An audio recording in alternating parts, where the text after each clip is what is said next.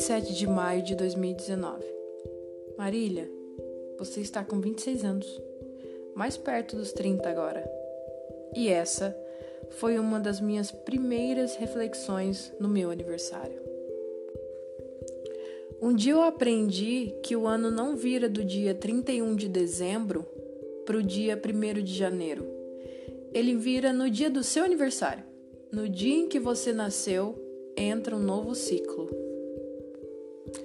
Desde o dia que eu aprendi isso, eu vejo meu aniversário com outros olhos. Eu paro, reflito no que aconteceu no último ano e analiso para saber se era aquilo mesmo que eu queria. Se tiveram boas surpresas, se eu aprendi algo de bom com as coisas ruins, se eu deixei algum velho hábito para trás ou se adquiri um novo. Claro que coloco no papel novas metas ou metas que não consegui alcançar no ano anterior. Feito tudo isso, esse ano eu entrei numa das maiores crises que eu já tive. Eu sou jovem demais para ser adulto. Tá, se eu falar assim, vai parecer que eu sou responsável. Deixa eu te explicar melhor.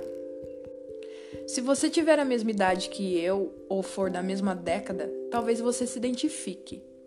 Sabe quando você é criança e na escola perguntam: "O que você quer ser quando crescer?" Acredito que a maioria de vocês tenham mudado de profissão várias vezes quando alguém fazia essa pergunta. Eu já fui policial, bióloga, professora, jogadora de vôlei, fotógrafa e até mesmo secretária. Se não houvesse gente com esses gostos, não haveria gente nessas profissões. Só que com o passar do tempo, você descobre que precisa trabalhar com aquilo que você é bom. Pelo menos boa parte da sociedade pensa assim. Na escola, era isso que eles me passavam. Mas isso é um assunto meio longo, vai depender muito da sua região, do tipo da sua escola, como eram seus professores, qual a linha educacional que a escola seguia. Mas eu não tô aqui para falar disso.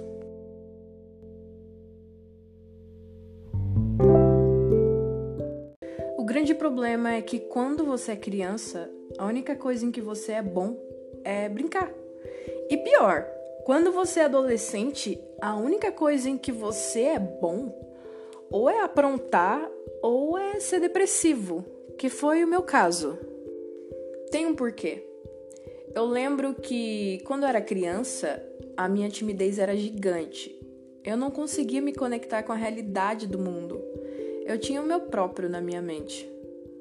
As professoras da escolinha chamavam minha mãe para perguntar qual era o meu problema já que eu não interagia com nada nem ninguém. E elas diziam que uma hora eu iria voltar para esse planeta. É, até hoje minha espaçonave não aterrissou na Terra. Um outro grande problema da minha infância foi que eu não conseguia aprender nada com os professores. Eu acho que eu estava ocupada demais dentro do meu universo.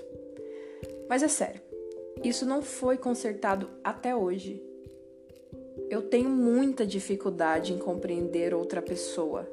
Ou eu entendo de uma maneira completamente diferente do que ela quis dizer de fato.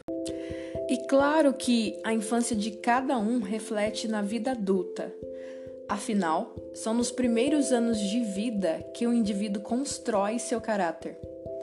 E depois que você cresce, a pior parte é moldar esse caráter. Ok, não vamos falar disso agora. Voltando. Meus pais têm três filhos: meu irmão Mateus, de 27, eu com 26 e minha irmã Marcela com 22. E minha infância nunca foi rica nem muito pobre.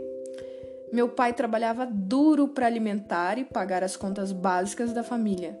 E com três crianças, não dava para gastar com brinquedo. Como toda boa infância dos anos 90, a gente corria, subia em árvore, jogava bola, empinava pipa e essas coisas que as crianças de hoje em dia talvez não sejam muito acostumadas. Meu irmão e eu sempre fomos bem próximos e bem tímidos. A gente costumava brincar sozinhos em casa inventando coisas. E depois veio minha irmã, e o nosso quintal era o nosso reinado. É, eu me recordo da gente um dia ter a brilhante ideia de construir um para-raio.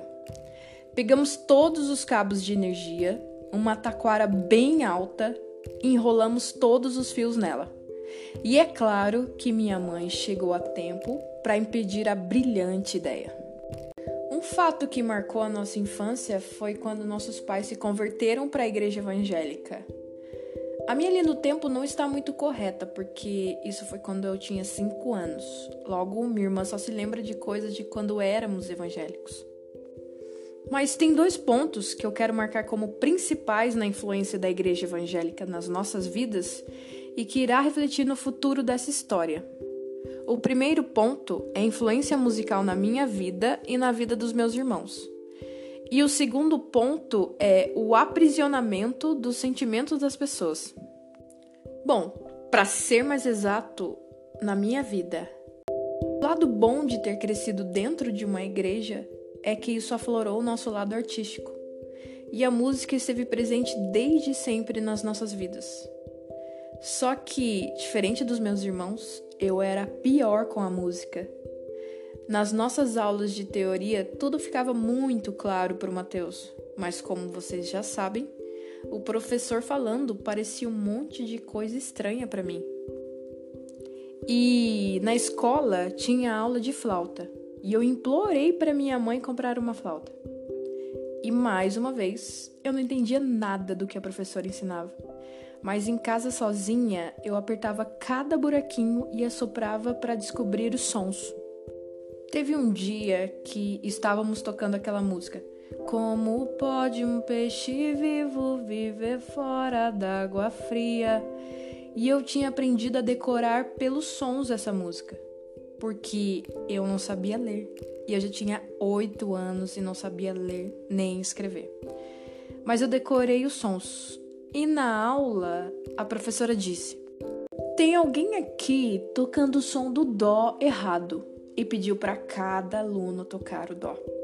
Quando chegou na minha vez, eu toquei e ela disse: Marília, toma aqui esse chocalho.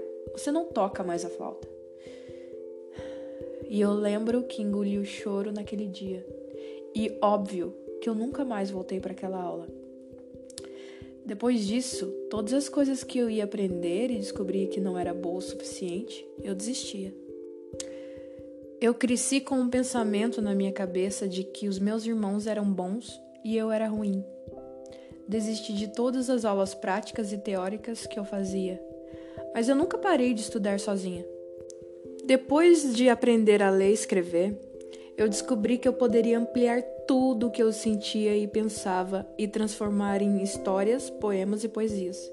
Eu colocava e vomitava tudo no meu caderninho porque no mundo real eu não era boa o suficiente em nada. E foi então que eu cresci com medo de ser quem eu era.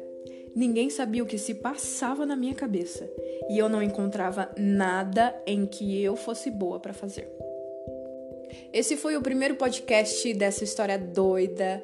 Eu espero que tenham gostado e espero que voltem para continuar ouvindo essa história dessa pessoa doida que vos fala. Muito obrigado. Falou, valeu.